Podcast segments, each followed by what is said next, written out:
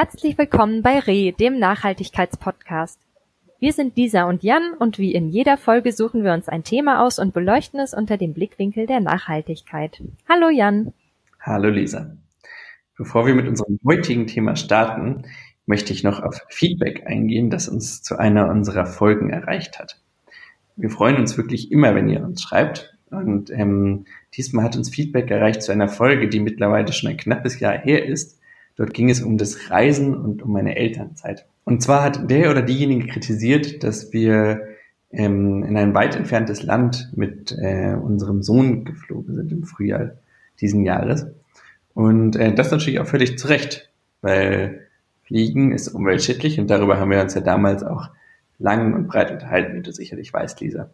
Und ich glaube auch, dass wir heute die Reise nicht nochmal buchen würden, äh, ein Jahr später oder mehr als ein Jahr später, als das passiert ist, aber ich glaube auch, dass es diese kritische Auseinandersetzung mit den Beweggründen, warum Leute das machen und warum ähm, wir alle wissen, dass es schädlich ist und wir es trotzdem tun, dass das wichtig ist. Insofern ähm, freuen wir uns, wenn ihr uns weiter kritisch begleitet und werden wahrscheinlich auch in Zukunft Dinge tun und über Dinge sprechen, die vielleicht der ein oder andere oder die ein oder andere anders sieht als wir.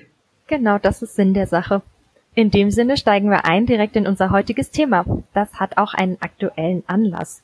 Und zwar äh, geisterte vor wenigen Monaten die Angst durch die Medien und Politik, dass Deutschland auf dem Weg in eine Rezession sein könnte. Und die aktuellen Zahlen bestätigen jetzt, dass wir zumindest vorläufig einer solchen nochmal knapp entgehen.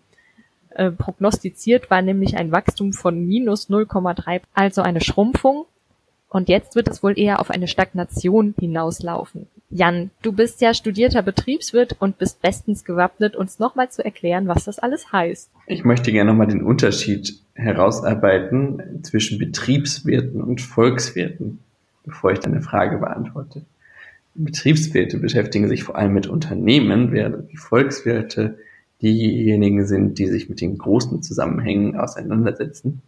Ich hatte aber damals in meinem Studium trotzdem drei Semester VWL. Insofern sollte das ausreichen, um zumindest diese grundlegende Frage zu beantworten. Schöne Grüße auch an dieser Stelle an äh, Professor Dr. Weber, der damals immer von der Bundesbank zu uns gekommen ist. Also, eine Rezession ist eine Phase, ähm, in der sich die Wirtschaft im Abschwung befindet, wie man so schön sagt. Und ähm, die Definition, die eigentlich am meisten verbreitet ist und die die meisten kennen, ist die, dass eine Rezession danach vorliegt, wenn die Wirtschaft in zwei aufeinanderfolgenden Quartalen jeweils im Vergleich zu den Vorquartalen nicht wächst oder ein Rückgang der Wirtschaftsleistung zu verzeichnen ist. Okay, prima. Also ich höre raus, Rezession wollen wir nicht. Was wir stattdessen wollen, ist Wirtschaftswachstum. Was ist das denn wiederum genau? Genau, also ähm, die, du hast es ja eben auch schon beschrieben in deiner Einleitung, es geht die Angst herum. Eigentlich ähm, ist gewünscht, dass jedes Quartal äh, im Vergleich zum Vorquartal die Wirtschaft wächst. Und mit Wirtschaftswachstum meinen wir eine Zunahme der Wirtschaftsleistung. Und das messen wir normalerweise im Bruttoinlandsprodukt, dem äh, BIP abgekürzt. Und das Bruttoinlandsprodukt ähm, umfasst den Gesamtwert aller Waren und Dienstleistungen, die innerhalb einer Volkswirtschaft, also in unserem Fall der Bundesrepublik Deutschland, produziert werden. Und das wird in Deutschland jedes Quartal gemessen und dann auch aufs Jahr. Und wenn man das zum Beispiel dann im Jahresvergleich sieht, dann ähm, ist 2018 die Wirtschaft in Deutschland um 1,5 Prozent gewachsen. Das heißt, es wurden 1,5 Prozent mehr Waren und Dienstleistungen produziert im Vergleich zum Vorjahr. Wichtig zu wissen an der Stelle ist auch, es gibt immer so saisonale Schwankungen. Zum Beispiel im Herbst und Winter wird natürlich turnusgemäß weniger gebaut, weil es kälter ist und weil die Rahmenbedingungen ähm, schwächer sind. Und das heißt, da kann man auch ähm, diese saisonalen Effekte immer rausarbeiten. Es wird in den Nachrichten dann auch immer berichtet. Ja, und eine der letzten größeren Wirtschaftskrisen, die wir hatten, wo es eine sehr starke, wo es eine sehr starke Wirtschaftsschrumpfung gab, war die Finanz- und Wirtschaftskrise 2009. Und ganz interessant dabei ist, dass der weltweite CO2-Ausstoß dabei um drei Prozent gesunken ist. Und damit wären wir bei unserem heutigen Thema angekommen. Nachhaltigkeit. Wie hängen Wirtschaftswachstum und Nachhaltigkeit zusammen? Wir haben ja in unserer allerersten Episode darüber diskutiert, was Nachhaltigkeit für uns bedeutet. Und wir sind dazu gekommen, dass Nachhaltigkeit im wahrsten Sinne des Wortes etwas ist, was nachhaltend ist. Also ein System, das auf eine Weise betrieben dauerhaft aufrechterhalten kann. Und wir hatten hier den Badewannenvergleich ähm, jetzt auf Ressourcen bezogen. Wenn, wenn in eine Badewanne Wasser eingelassen wird und man lässt das Wasser gleichzeitig ab und man lässt mehr Wasser ab, als oben reinläuft, dann ist die Badewanne irgendwann leer. Und genauso hält es sich, verhält es sich mit unserem Ressourcenverbrauch. Wenn wir dauerhaft mehr Ressourcen verbrauchen, als sich erneuern können, dann sind sie irgendwann aufgebraucht. Und jetzt stellen wir uns die Frage, ist ein Wirtschaftssystem, das auf Wachstum angewiesen ist, eigentlich nachhaltig? Und hier sagen viele Menschen, nein, wie soll das gehen? Wir leben auf einer Welt mit begrenzten Ressourcen. Wie soll hier ein System, das diese Ressourcen braucht, ewig weiter wachsen können? Und hier hat man einen Ökonom gesagt, Kenneth Golding, Anyone who believes exponential growth can go on forever in a finite system is either a madman or an economist. Vielleicht musst du an der Stelle nochmal drei Sätze dazu sagen, was exponentielles Wachstum ist, weil die meisten Leute haben ja Schwierigkeiten, sich das vorzustellen. Ja, gerne. Also unser Gehirn hat tatsächlich Schwierigkeiten, sich die Ausmaß von exponentiellem Wachstum vorzustellen. Also es ist ja das Gegend, der, der Gegensatz zu linearem Wachstum. Und lineares Wachstum ist, dass immer die gleiche Menge an Dingen dazukommt. Genau. Und ein anschauliches Beispiel für exponentielles Wachstum habe ich ähm, dem Video The Impossible Hamster entnommen. Und zwar von der Geburt bis zur Pubertät verdoppelt ein Hamster jede Woche sein Gewicht. Irgendwann hört er dann damit auf und ist ausgewachsen. Wenn er aber nicht damit aufhören würde und einfach weiter wachsen würde und jede Woche sein Gewicht verdoppeln würde, würde er nach einem Jahr neun Milliarden Tonnen wiegen. Und er hätte dann so viel Hunger, dass er den gesamten Mais, der auf der Welt jedes Jahr produzieren wird, essen könnte. Und zwar an einem Tag. ein, ein großer Hamster. Und ein hungriger Hamster. Ein sehr großer Hamster. Und ja, wenn er immer weiter wachsen würde, ja, es geht dann ins Endlose. Ähm, und das übersteigt dann irgendwann unsere Vorstellungskraft. Was ja eine schöne Metapher ist für das Wirtschaftswachstum, denn ähm, da genau. beschreibst du ja eigentlich eine, eine Seite von Wirtschaftswachstum, die eher bedrohlich und vielleicht sogar angsteinflößend ist. Für gewöhnlich verbinden wir ja mit Wirtschaftswachstum eher positive Dinge. Also, oder andersrum gesagt, mit keinem Wirtschaftswachstum, wie wir das ja in der Einleitung auch beschrieben haben, mit einer Rezession, ähm, verbinden wir sehr negative Dinge. Und äh, unsere Kanzlerin Angela Merkel hat selbst im Jahr 2009 gesagt, ohne Wachstum keine Investitionen, ohne Wachstum keine Arbeitsplätze, ohne Wachstum keine Gelder für die Bildung, ohne Wachstum keine Hilfe für die Schwachen. Also sozusagen die, eine Zukunftshorrorvision für eine Gesellschaft ohne Wachstum gemalt. Und was ein fehlendes und ausbleibendes Wirtschaftswachstum mit einem Staat und einer Gesellschaft tun kann. Das sieht man, glaube ich, gut an den Beispielen Griechenland und Spanien. Ähm, viele erinnern sich sicherlich an die Staatsschuldenkrise in Griechenland zwischen den Jahren 2008 und 2013, wo Griechenland einfach 25 Prozent der Wirtschaftsleistung eingebüßt hat. Und wir alle erinnern uns bestimmt auch an die Demonstrationen und an die ähm, Proteste, die es gab. Die Folgen waren für das Land verheerend. Es gab riesige Arbeitslosigkeit, vor allem unter den jungen Menschen. Viele sind in andere Länder ausgewandert, um Arbeit zu finden. Und ähm, in Griechenland und auch in Spanien wird seitdem regelmäßig gewählt, weil äh, die Regierungen instabil geworden sind und weil das Land schwieriger zu regieren geworden ist. Was also alles eine Folge von ausgebliebenem Wirtschaftswachstum ist. Da also ein bisschen dann die Frage, ähm, brauchen wir nicht Wirtschaftswachstum, um so weiterleben zu können, wie wir das bislang tun? Ja, die Frage ist total berechtigt und die Antwort lautet ja. In dem System, das wir gerade haben, brauchen wir Wachstum.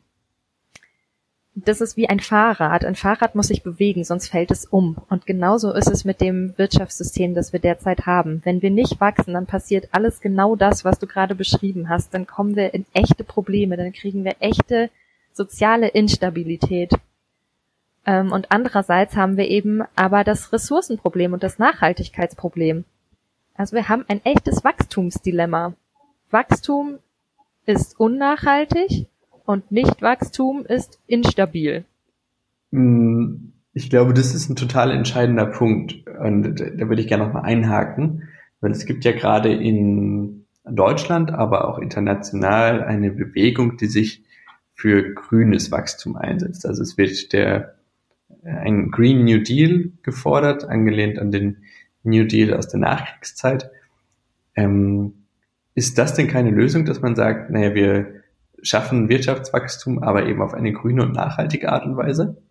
Ja, da scheiden sich die Geister. Und also die Idee, ähm, wenn wir Wachstum in unserem System brauchen, dann machen wir es doch einfach grün. Das ist natürlich erstmal plausibel und macht Sinn. Aber wir müssen uns mal genauer ansehen, was das eigentlich bedeutet. Grünes Wachstum bedeutet ja eigentlich Effizienzsteigerung. Also Verfechter von grünem Wachstum argumentieren, wir machen unsere Wirtschaft einmal einfach immer ressourceneffizienter und immer CO2-effizienter. Das heißt, wir brauchen immer weniger Ressourcen und irgendwann gar keine mehr, um denselben Output herzustellen. Dafür mal ein total banales Beispiel. Benziner brauchten Anfang der 2000er Jahre noch 8,5 Liter Benzin pro 100 Kilometer. Heute sind es nur noch 7 Liter. Und auf Dauer wollen wir ja auf Elektromobilität umswitchen. Das heißt, wir arbeiten darauf hin, dass wir 0 Liter Benzin brauchen, sondern nur ähm, ja, Elektrizität und die erzeugen wir nachhaltig und erneuerbar aus Windkraft. Also alles kein Problem. Da brauchen wir dann keine Ressourcen mehr, erzeugen keine Emissionen mehr und dann können wir fröhlich weiter wachsen. Das Problem daran ist, das scheint nicht zu funktionieren. Wir beobachten, dass unser Ressourcenverbrauch immer noch weiter wächst, obwohl wir immer effizienter werden. Und auch hier ist der Benziner ein gutes Beispiel. Seit 2008 nimmt der Durchschnittsverbrauch der Autos wieder zu, weil sie nämlich schwerer werden, weil mehr Leute größere Autos fahren und weil auch mehr Elektronik verbaut wird, die wiederum Ressourcen braucht und die wiederum Energie braucht. Über den Rebound-Effekt haben wir auch schon mal in einer anderen Folge kurz gesprochen. Genau, und mit dieser Beobachtung können wir einfach sagen, nette Idee, aber das scheint nicht zu funktionieren, nach allem, was wir beobachten. Also zusammengefasst, ähm, grünes Wachstum ist gut für den Moment und gibt uns ein gutes Gewissen, aber löst nicht das Problem, weil die Effizienz und Nachhaltigkeitsgewinne durch mehr Komfort und höherer Verbrauch an anderer Stelle wieder aufgezehrt werden, korrekt? Genau, also vielleicht nochmal das Auto als Beispiel, um das nochmal deutlicher zu machen. Ähm, früher haben zwar die Autos viel mehr Benzin gebraucht, aber es gab einfach mhm. viel weniger. Jetzt werden Autos immer effizienter und auch immer billiger und deshalb fahren auch immer mehr ja. Leute Autos. Und deshalb ist absolut gesehen einfach der Benzinverbrauch total ja. angestiegen. Okay. Und das ist das Problem beim grünen Wachstum. Und wir haben das bislang ja so ein bisschen aus einer deutschen Perspektive betrachtet. Wie sieht das denn international aus? Ich habe ja auch gesagt, dass ähm, der Green New Deal nicht nur hier gefordert wird, sondern zum Beispiel auch in den USA oder für Wachstumsländer aus ähm, und, Staaten, Nationen aus äh, Afrika und Asien. Wie sieht es da aus? Ja, also wenn wir das mal auf eine bisschen globalere Perspektive heben, sieht die Situation ja so aus, dass die Weltbevölkerung wächst. Ich glaube, es wird davon ausgegangen, dass sie ähm, ums Jahr 2050 bei 10 Milliarden Menschen piekt. Und es wird ja auch davon ausgegangen, dass diese Menschen eben auch wachsen wollen und einen Lebensstil erreichen wollen, der ähm, den westlichen Ländern entspricht. Also wir wollen circa 10 Milliarden Menschen einen westlichen Lebensstil mit Auto, Haus etc. ermöglichen. Gleichzeitig wollen und müssen wir bis 2050 klimaneutral sein, also kein CO2 mehr ausstoßen und unseren Ressourcenverbrauch auf Null runterfahren. Das ist ein Problem. Wir müssten circa 200 mal effizienter werden, um unsere Klimaziele zu erreichen. Aber solche Effizienzsteigerungen sehen wir im Moment nirgendwo. Wir haben kein grünes Wachstum. Und es mehren sich Stimmen, die sagen, dass das eben deshalb wegen dieser wahnsinnigen Zahlen nicht die Lösung des Problems sein kann. Ähm, und das lässt mich ein bisschen verwundert zurück, weil wir sagen also, grünes Wachstum ist nicht die Lösung. Gleichzeitig sind wir aber gezwungen zu wachsen, weil wir sonst in eine soziale Krise reinrutschen. Und aber wenn wir so weiter wachsen, wie wir das bislang getan haben, dann rutschen wir in eine ökologische Krise mit dann auch wieder so krassen sozialen Folgen hinein. Also egal, was wir tun, es geht schlecht aus. Wie kommen wir aus dem Dilemma heraus, Lisa? Ja, du hast das Dilemma genau treffend zusammengefasst. Und genau hier setzt der Ansatz des Postwachstums an oder auch Degrowth. Das ist ähm, eine Bewegung, die als Aktivistenbewegung in Frankreich gestartet hat, unter dem Stichwort Décroissance. Und das hat sich mittlerweile recht vergrößert und ist mittlerweile auch eine akademische Diskussion geworden. Ähm, die, also die verbreitet sich auch immer weiter. Es wird viel zu dem Thema geforscht und die Bewegung ist auch sehr heterogen, aber hat eben gemeinsam, dass sie sich ein Wirtschaftssystem wünscht, das nicht mehr auf Wachstum angewiesen ist, wo wir aus diesem Dilemma einen Ausweg finden, indem wir ein anderes System entwickeln. Aber gleichzeitig gibt es ja immer noch viele Regionen auf der Welt, wo ähm, die Grundbedürfnisse der Menschen nicht gedeckt sind und wo ja der Lebensstandard vieler Menschen einfach noch nicht mal im Ansatz dem entspricht, was wir hier im Westen haben, ähm, ist Wirtschaftswachstum nicht genau der Weg, um den Leuten den Wohlstand, den sie verdienen, ähm, zu ermöglichen und sozusagen den, ihnen ein lebenswertes Leben zu ermöglichen? Das finde ich eine sehr spannende Frage. Und da würde ich einmal fragen, was bedeutet eigentlich Wohlstand und wie viel von Wohlstand ist materiell bedingt?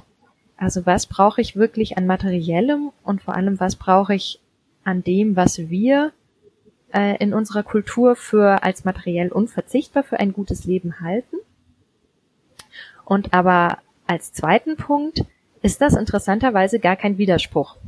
Wachstum und Postwachstum schließen sich nicht aus.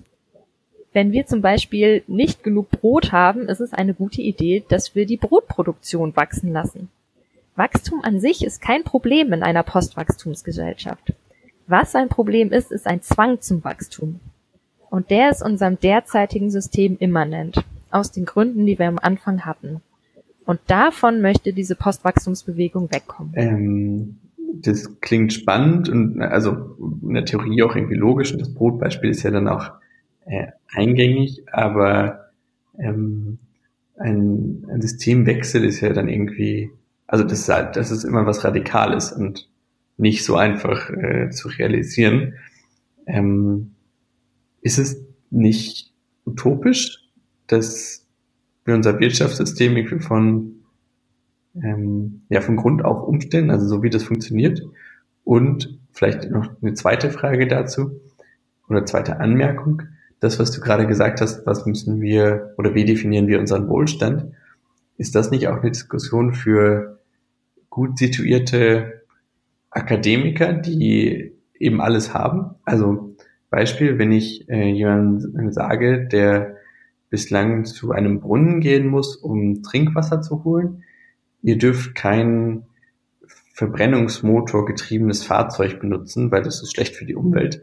Bin aber selbst dann nach Afrika beispielsweise geflogen, ähm, um mir die Situation vor Ort anzugucken, was ja auch schön zu dem Beispiel passt und zum Kommentar passt, den wir eingangs erläutert haben, diskutiert haben. Ähm, ist das nicht sehr bequem, diese Diskussion aus unserer Warte zu führen, um zu sagen, wir müssen Wohlstand eigentlich völlig neu dis diskutieren und definieren? Das ist eine sehr spannende und wichtige Frage, die du stellst und ich kann die hier, glaube ich, nur völlig unzureichend beantworten. Ähm, aber finde das nichtsdestotrotz sehr spannend. Also das ist ein Aspekt, mit dem sich auch die postkoloniale Theorie sehr auseinandersetzt, ähm, die übrigens sehr verzahnt ist mit dem Postwachstumsdiskurs. Und zwar gehen die davon aus, dass ähm, Kapitalismus und Imperialismus und unser Wachstumssystem schon aufs engste miteinander verbunden sind. Ähm, und dass eben auch die, die Ausbreitung unseres Wirtschaftssystems auf die gesamte Welt im Prinzip ähm, eben zur Folge hat, dass sich viele Gesellschaften radikal verändern mussten. Also dass ihnen, also dass Gesellschaften, die ganz lange ganz anders funktioniert haben als unsere, eben jetzt unser System aufgedrückt bekommen haben und deshalb sich die gesellschaftlichen Strukturen dort ganz nachhaltig verändern mussten. Und Wirtschaftswachstum bedeutet eben dort nicht, es gibt auf einmal lauter viele schöne Dinge, von denen wir denken, dass sie nötig sind für ein gutes Leben, sondern im Prinzip eine, ähm, eine radikale Umstrukturierung ihrer Gesellschaft und Kultur. Und natürlich fällt es schwer, ähm, im Kontext von krasser Armut irgendwie dann noch von Schrumpfung zu reden, wenn wir doch sehen, naja, jeder Mensch braucht aber eben sauberes Trinkwasser und was zu essen und ein Dach über dem Kopf. Aber wie gesagt, ähm, Wachstum ist kein Problem in einer Postwachstumsgesellschaft. Wenn wir finden, auf gewissen Gegenden, in gewissen Gegenden der Erde haben Menschen nicht genug für einen, für ihr, um ihre Grundbedürfnisse zu stillen, dann ist das überhaupt kein Problem, dass dort äh, die Wirtschaft wächst. Was eben, also wie gesagt, wovon die Postwachstumsdebatte weg möchte, ist ein Zwang zum Wachstum. Hm. Ich höre das, was du sagst, Lisa, aber ich finde immer noch, dass das eine, also du hast, du hast das ähm, eloquent ausgedrückt, aber damit bestärkst du eigentlich nur meine These, weil du, weil du eine Theorie aufgebracht hast und gesagt hast, es hängt mit Kolonialismus zusammen und ähm, ne, also sozusagen, es ist ein theoretisches Konstrukt, aber es hat für mich in der Praxis wenig Relevanz. Und wir kommen da auch später nochmal. Ich möchte dir noch ein Beispiel geben, das nochmal anschaulicher zu machen. Du hast gesagt, es ist okay, wenn in der ähm, sozusagen in, in Gegenden, wo die Grundbedürfnisse nicht gedeckt sind, wenn dort die Wirtschaft wächst. Die Frage ist für mich aber eher nochmal, was ist denn, wenn in Gesellschaften, wo die Grundbedürfnisse gedeckt sind, da extremes Wachstum vorherrscht? Also beispielsweise, wie wir das jetzt mit China über die letzten 15 bis 20 Jahre gesehen haben, wo sich einfach eine ähm, extrem große Anzahl von Menschen aus einer ja, in eine, wie wir sagen würden, Mittelschicht hochgearbeitet haben mit äh, den entsprechenden Folgen, weil das natürlich dann mit Wirtschaftswachstumsraten von sechs, sieben oder höher Prozent einherging, was für uns hier in Europa völlig utopisch ist. Und deine Frage zielt irgendwie darauf ab, dass es genauso imperialistisch wäre, wenn wir jetzt hier für uns entscheiden, dass wir Wirtschaftswachstum jetzt doof finden und das jetzt auch wieder dem Rest der Welt aufdrücken und ihnen quasi verbieten, ähm, sich ein Auto zuzulegen oder sich eine größere Wohnung zu kaufen, wo jeder, jedes Familienmitglied ein eigenes Schlafzimmer hat oder so. Genau, das ist das, was unter, das ist das, was da unterschwingt. Die Frage ist, welche praktische Relevanz hat das, wenn ich sehe, dass es weltweit halt, ähm, dass ich damit den Diskurs nicht bestimmen kann aktuell, weil die Entwicklungen ganz, ganz andere sind. Also ich glaube, es geht auch gar nicht so darum, einen Diskurs zu bestimmen, sondern ähm, ein Umdenken einfach einzuleiten, also einfach zu hinterfragen, ähm, wozu brauchen wir eigentlich Wirtschaftswachstum? Hält es das, was es verspricht? Und ähm, ich, okay, lass mich die Frage anders formulieren. Ähm, meine Frage zielt darauf ab, pass auf. Ähm, für mich ist das, was ich, was ich in Deutschland gesehen habe oder was wir in Europa gesehen haben, sozusagen, in der Nachkriegszeit gab es in Deutschland eine Wohlstandsexplosion, die bis heute anhält. Und meine Frage ist, verbiete ich nicht mit der, mit einer Postwachstumsdebatte oder mit einer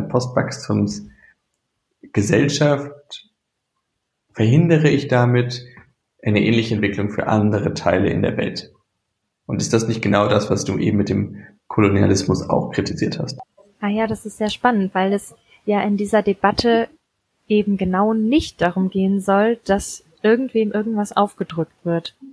Es geht ja darum, ähm, erstmal unser derzeitiges Paradigma zu hinterfragen. Und damit ist ja nicht verbunden, dass wir wieder irgendwohin in die Welt gehen und sagen, so, ihr dürft jetzt das und das nicht mehr machen, sondern ihr sollt jetzt das und das machen. Sondern wie gesagt, ähm, die Debatte ist auch sehr stark mit der postkolonialen Theorie verbunden, die eben auch sehr die Autonomie von Kulturen stärkt oder sich wünscht. Und ähm, das selbstbestimmte Entwickeln von Kulturen. Deshalb sehe ich da jetzt nicht so das Problem. Also es ist ja nicht so, dass wir, dass sich jetzt ähm, Postwachstumsmenschen hinstellen und sagen, also wir haben jetzt das das einzig richtige und wahre System äh, gefunden und das wollen wir jetzt äh, in der ganzen Welt durchsetzen und dann darf sich niemand mehr ein Auto kaufen. Sondern? Also das ist es, was es nicht ist, aber wie sieht es dann positiv formuliert aus? Es geht tatsächlich erstmal darum, das Problem zu verstehen und unser derzeitiges Paradigma zu hinterfragen und die Inkonsistenzen aufzudecken. Also erstmal zu hinterfragen, wozu wollen wir eigentlich wachsen? Weil vereinbar mit einem Nachhalt, vereinbar mit Nachhaltigkeit ist es nicht. Und es hält auch nicht, was es verspricht. Ähm, beispielsweise ähm, hat das, führt das Wachstum, also hat das Wachstum noch nicht dazu geführt, dass wir Armut in der Welt ähm, ausschalten konnten.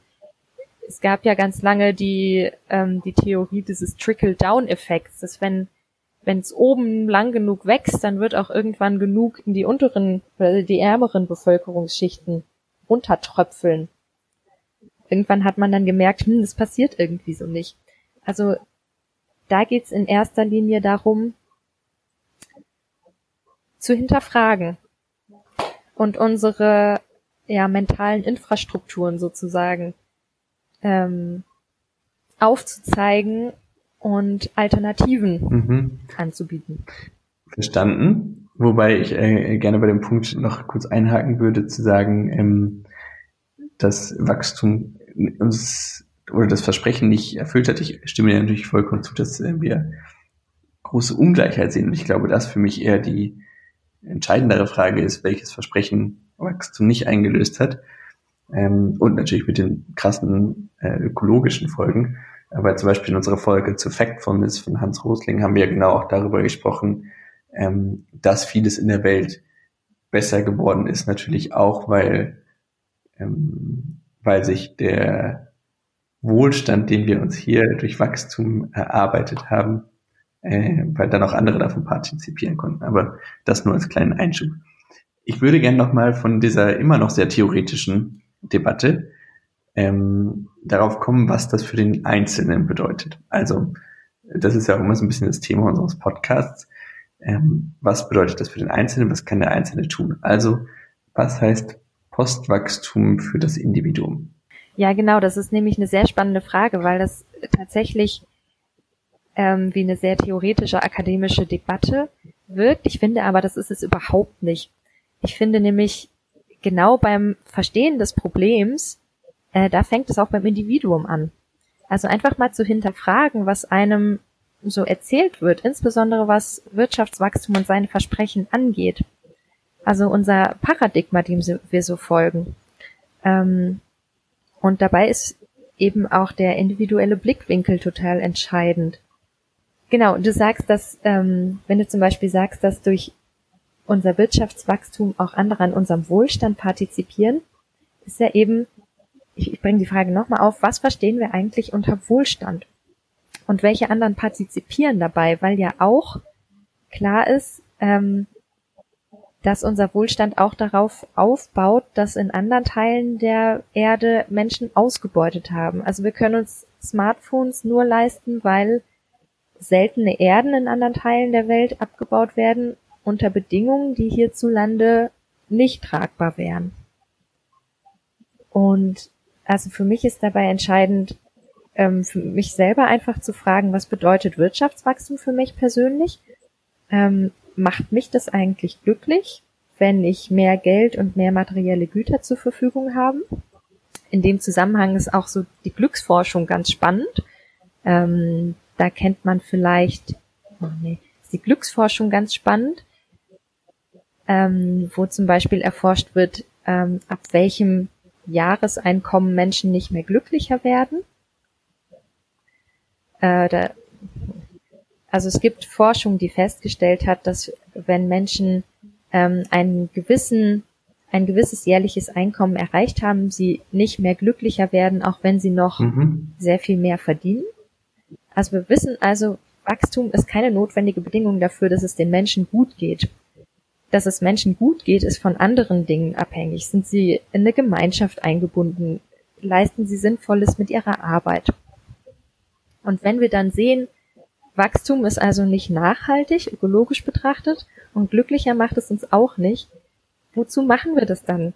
Also Wachstum war, Wirtschaftswachstum war ursprünglich mal ein Mittel zu dem Zweck für ein besseres Leben für Menschen. Ist das noch so? Oder ist es nicht irgendwie zu einem Selbstzweck verkommen?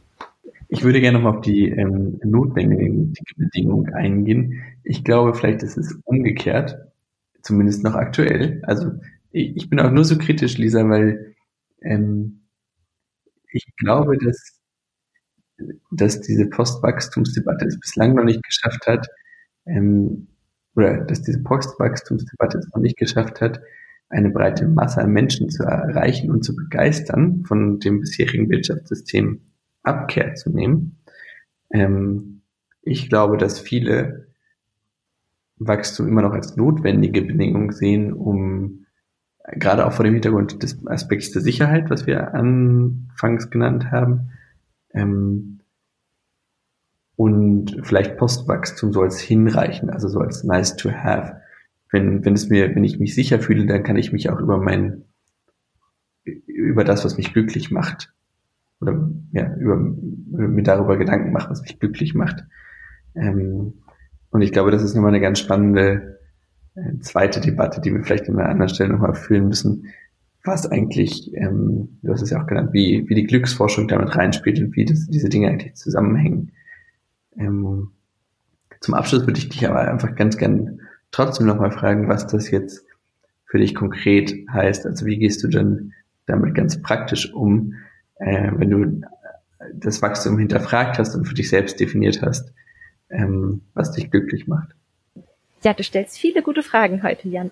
Ähm, also so ganz konkret und ganz individuell für mich bedeutet diese Postwachstumsdebatte, dass ich mir wirklich viele, viele Gedanken gemacht habe, was denn eigentlich ein gutes Leben bedeutet.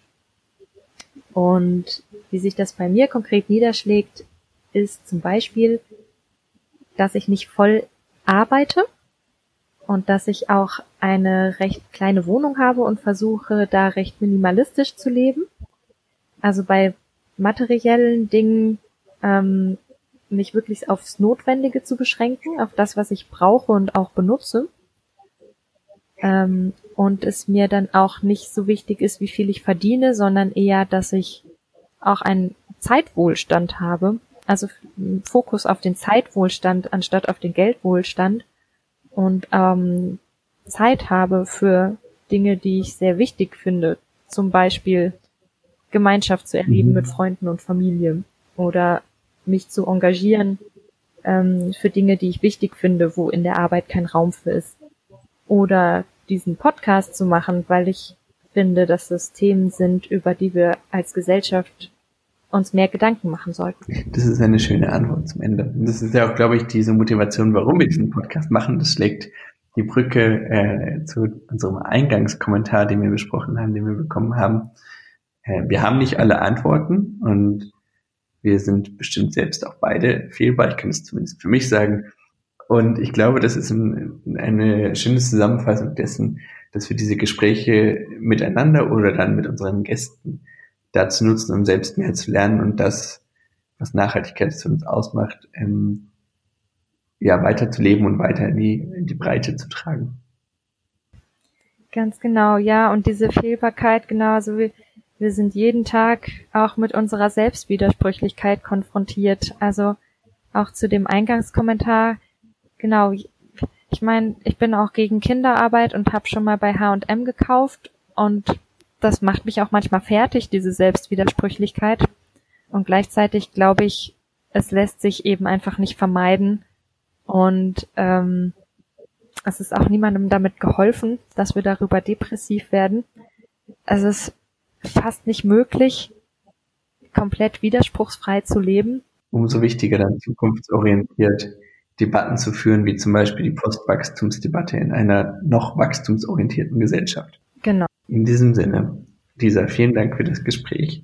Und äh, wenn es euch, liebe Hörerinnen und Hörer, gefallen hat, abonniert uns gerne und bewertet uns doch bei Apple Podcasts. In diesem Sinne, tschüss und bis zum nächsten Mal. Tschüss.